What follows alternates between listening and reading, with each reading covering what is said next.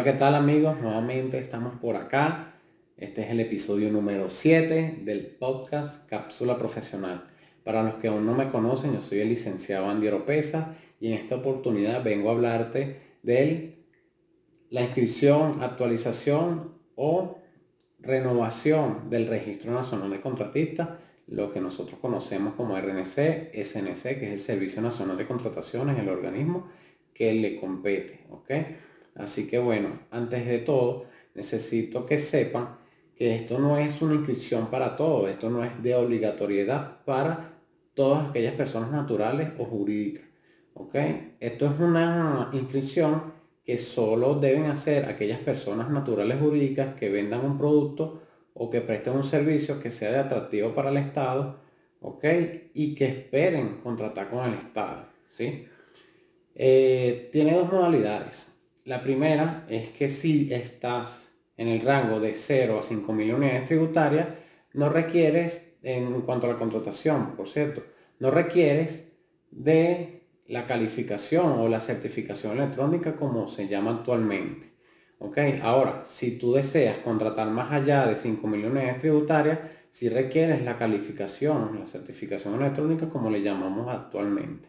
Recuerden que y los que no lo conocen, le acoto que anteriormente se le, se le, se le calificaba a las empresas o se calificaban las empresas en base a un nivel de contratación que iba desde el nivel 1 hasta el nivel 39.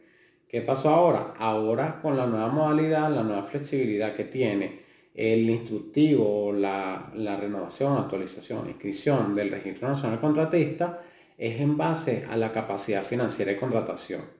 Hasta hace unos años era con los estados financieros reexpresados por inflación, los llamados ajustados por inflación, bajo las normas internacionales de información financiera, las NIF.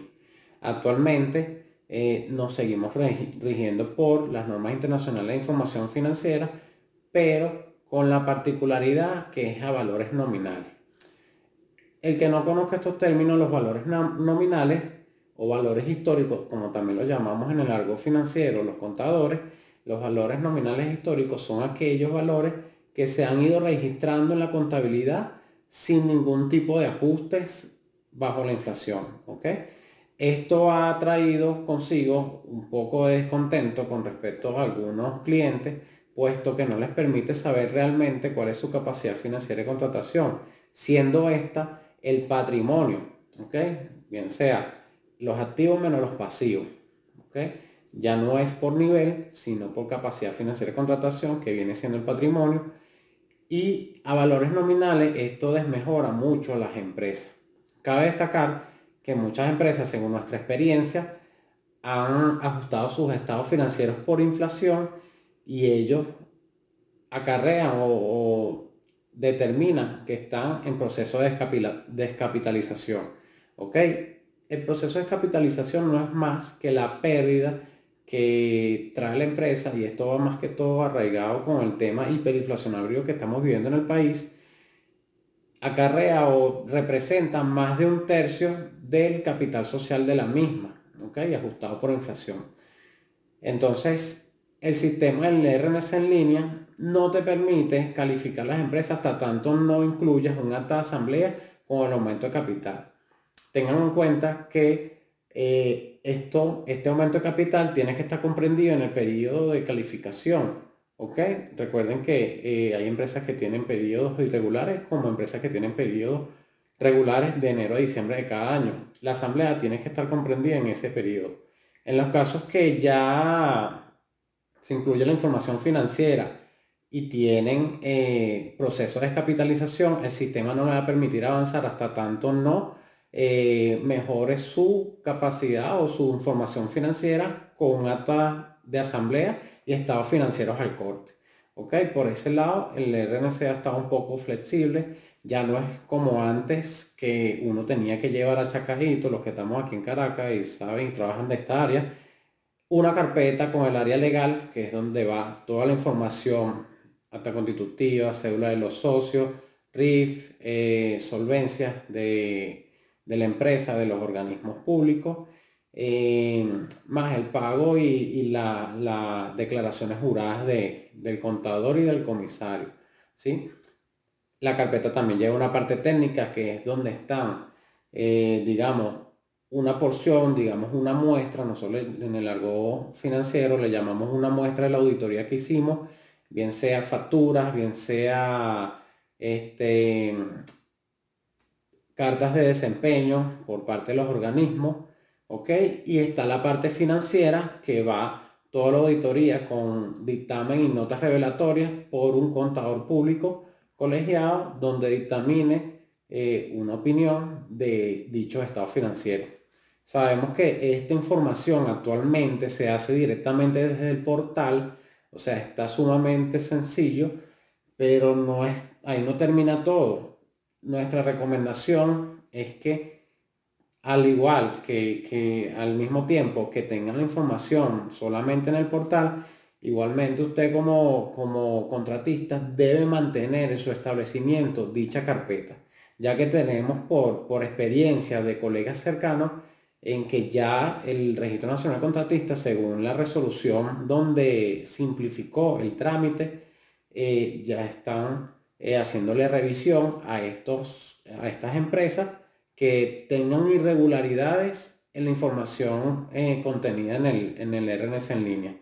Así que bueno, no es que está fácil, no es que yo como soy el dueño de mi empresa, yo conozco y empiezo a, colocar números y, locuras allí, sino que al igual eso lo debe verificar un contador, ¿ok?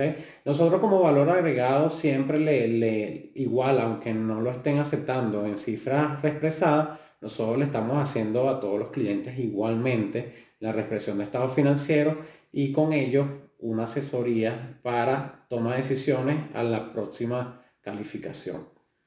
Un consejito también, algo que nosotros practicamos, es que eh, si el cliente, recuerden que el RNC se vence todos los 30 de junio de cada año, si el cliente ya declaró el impuesto sobre la renta, nosotros inmediatamente procedemos a hacer la calificación ante el Registro Nacional de Contratistas y este a su vez se beneficia con más tiempo con esa capacidad, esa nueva capacidad financiera de contratación.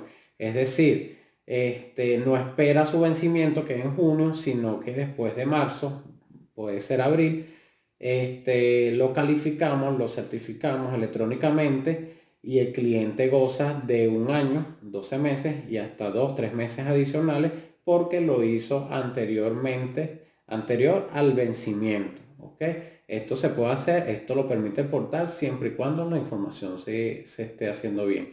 Entonces, como les digo, hay que mantener, eh, según el instructivo, el CD que antes se llevaba con la carpeta y su carpeta en físico.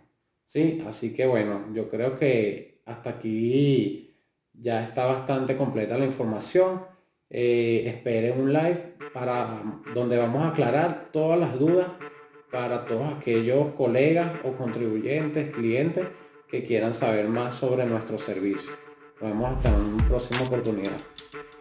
Si este podcast te agregó valor, no te quedes con la información y compártelo con las personas que crees que lo necesitan. También te recuerdo que puedes conseguir este podcast en formato audiovisual en mi canal de YouTube, Cápsula Profesional, o en mi IGTV, Instagram TV, arroba licenciado López.